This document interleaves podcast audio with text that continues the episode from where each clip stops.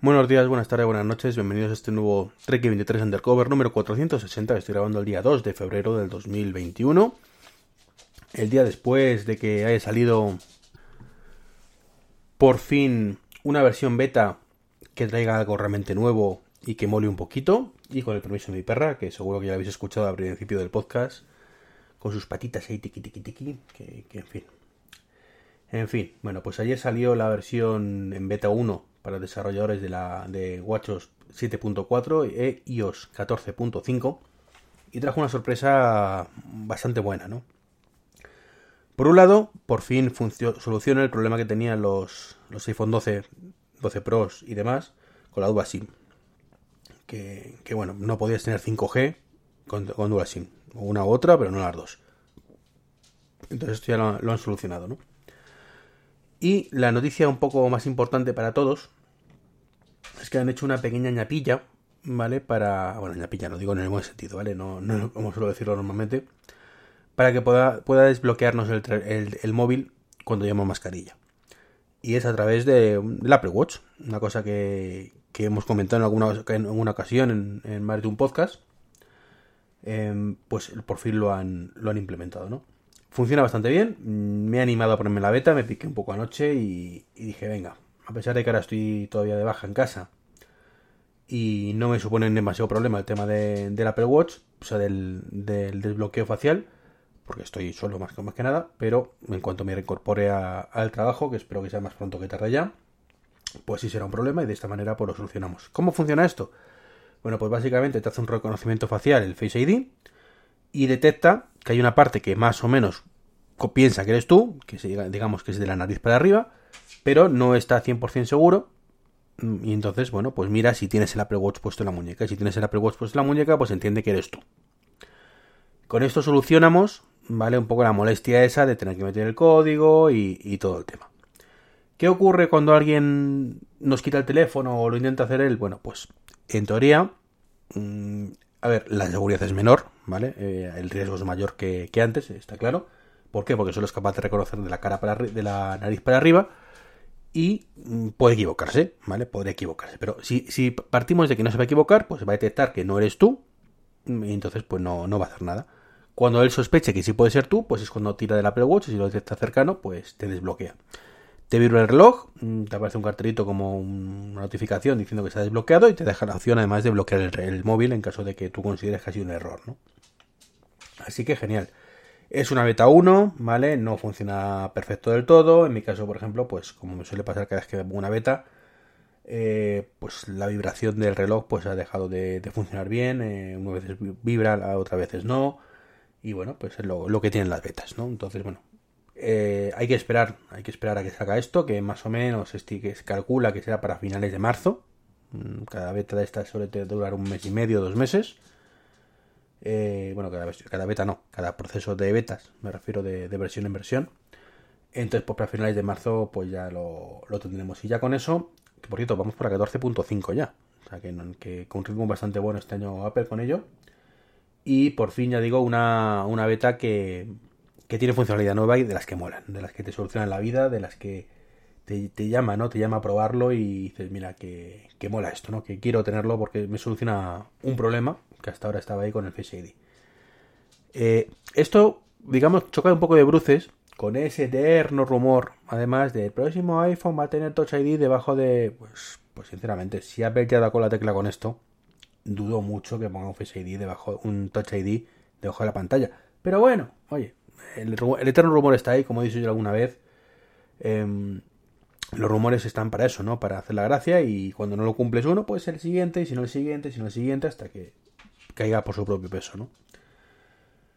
Más cositas. Bueno, pues resulta que desde hace una versión o dos, no estoy seguro, eh, parece ser que, que, podemos controlar, bueno, controlar, encender y apagar, que ya es mucho, nuestros televisores conectados al Apple TV directamente desde un HomePod o directamente desde Siri.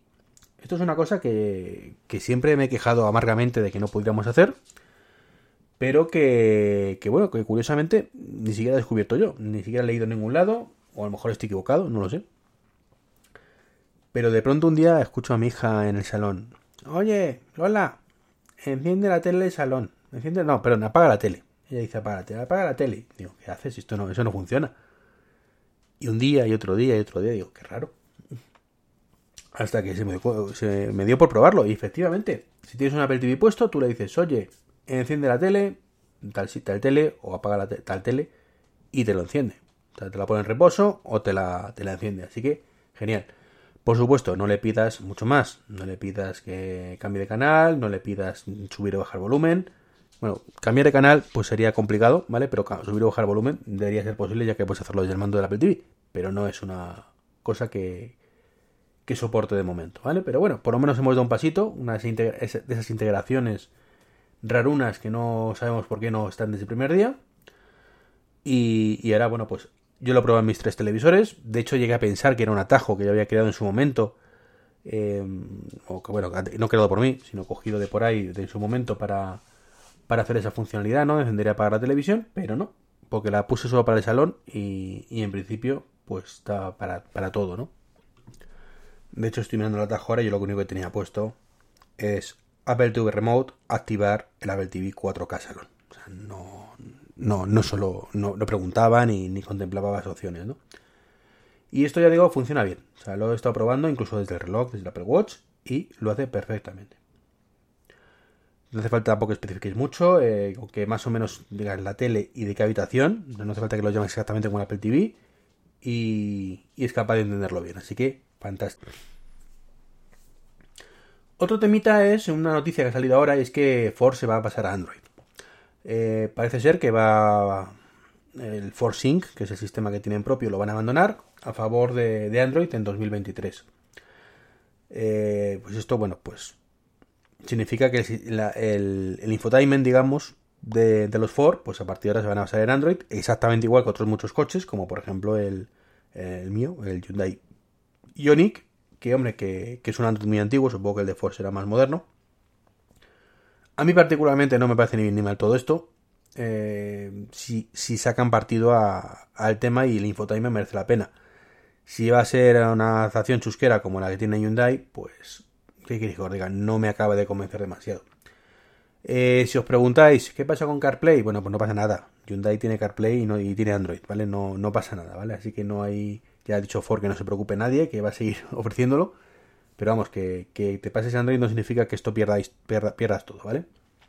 Si, fuera la inversa, no te digo yo que no, ¿no? Pero en el caso de Android, pues eh, evidentemente Ford tiraría piedras sobre sus tejados y de pronto pues dejar afuera, y más en Estados Unidos, un suculento grupo de personas que tienen iPhone, ¿no? En el resto de países, bueno, en España pues es un porcentaje menor, pero Estados Unidos es un porcentaje brutal. Entonces en su propia casa dejar afuera a la mitad de la población, pues no creo que fuera muy buena idea, ¿no? Así que bueno, veremos qué pasa en 2023 y, y demás. Esto lo bueno que tiene, bueno, no, iba a decir, lo bueno que tiene es que es actualizable y demás, no, no significa nada, porque ya os digo, pues Hyundai actualiza de una vez al año con suerte sus coches y con mínimo, mínimo, mínimo. O sea, no, no añade prácticamente nada. Si es que lo llega a actualizar, ¿no? Entonces ya digo que no, no esperemos mucho de esto por, por ese, aspecto, pero bueno, eso ya es un tema filosófico de la empresa. Quizás los coches nuevos pues ya vengan más pensados para over actualización SOTA y, demás. Y, y, bueno, como digo, veremos.